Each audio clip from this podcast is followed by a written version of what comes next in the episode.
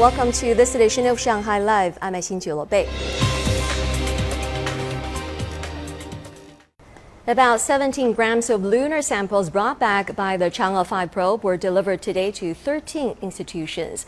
They had applied for research programs with the China National Space Administration's Lunar Exploration and Space Program Center. The probe was launched on November 24, 2020.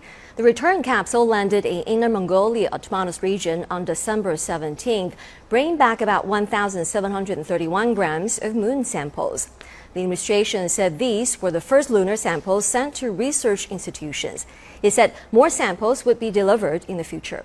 Also, the country's Mars rover Zhurong had traveled more than 410 meters on its surface as of last night. The orbiting Tianwen-1, a relay communication satellite, has operated for 353 days. This year's Music in the Summer Air Festival opened at Jaguar Shanghai Symphony Hall over the weekend. During the two-week event, 22 concerts will be staged at either the hall, Shanghai Urban Lawn Music Plaza, or Blackstone Apartment. Once again, Zhang Yue has the story.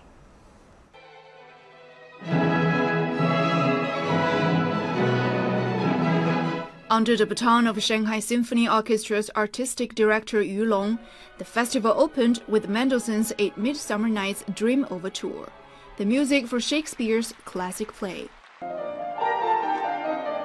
In its 12th year, the festival and orchestra have become increasingly popular, especially among young people, for the avant garde repertoire that often includes artwork.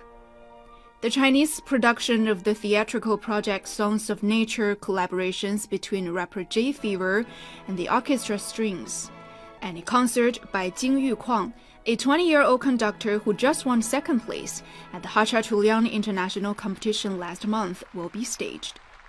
夏季音乐节呢，同样这个我们年轻的力量都是呃非常主要的这个主题。The festival always focuses on young people's thoughts and partakes in crossovers. This year we tried crossovers between rap and symphony for the first time. On bilibili.com, people can watch a live stream of the concert and at the same time discuss with artists. We hope the music can make the summertime colorful and more young people interact with us online. 今天的曲目那个双钢琴 I loved the two piano concerto at the opening concert. I have tickets for five shows this year, and I'm looking forward to Tan Dun's, the Song of the Earth.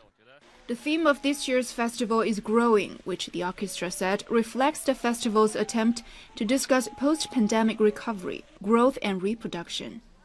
An installation made up of dozens of paper boxes and plants was placed in the Symphony Hall, with the sound of birds chirping in the background. 张悦，上海 Live。Thrill-seeking billionaire Richard Branson has reached space aboard his own rocket ship, bringing astrotourism one step closer to reality. Zhang Yue has more.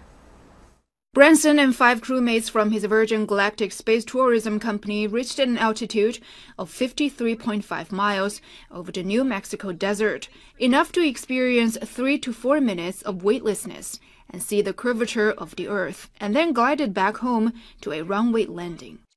To all you kids down there, I was once a child with a dream, looking up to the stars. Now I'm an adult in a spaceship with lots of other wonderful adults looking down to our beautiful, beautiful Earth. To the next generation of dreamers, if we can do this, just imagine what you can do. The brief flight took only about 50 minutes, about as long as Alan Shepard's first U.S. spaceflight in 1961. This test flight was intended as a confidence boosting plug for Virgin Galactic, which plans to start taking paying customers on joyrides next year. 71 year old Branson's space flight comes before billionaire and rival Jeff Bezos, who is planning to fly to space in a craft of his own nine days from now. 张悦，上海 Live。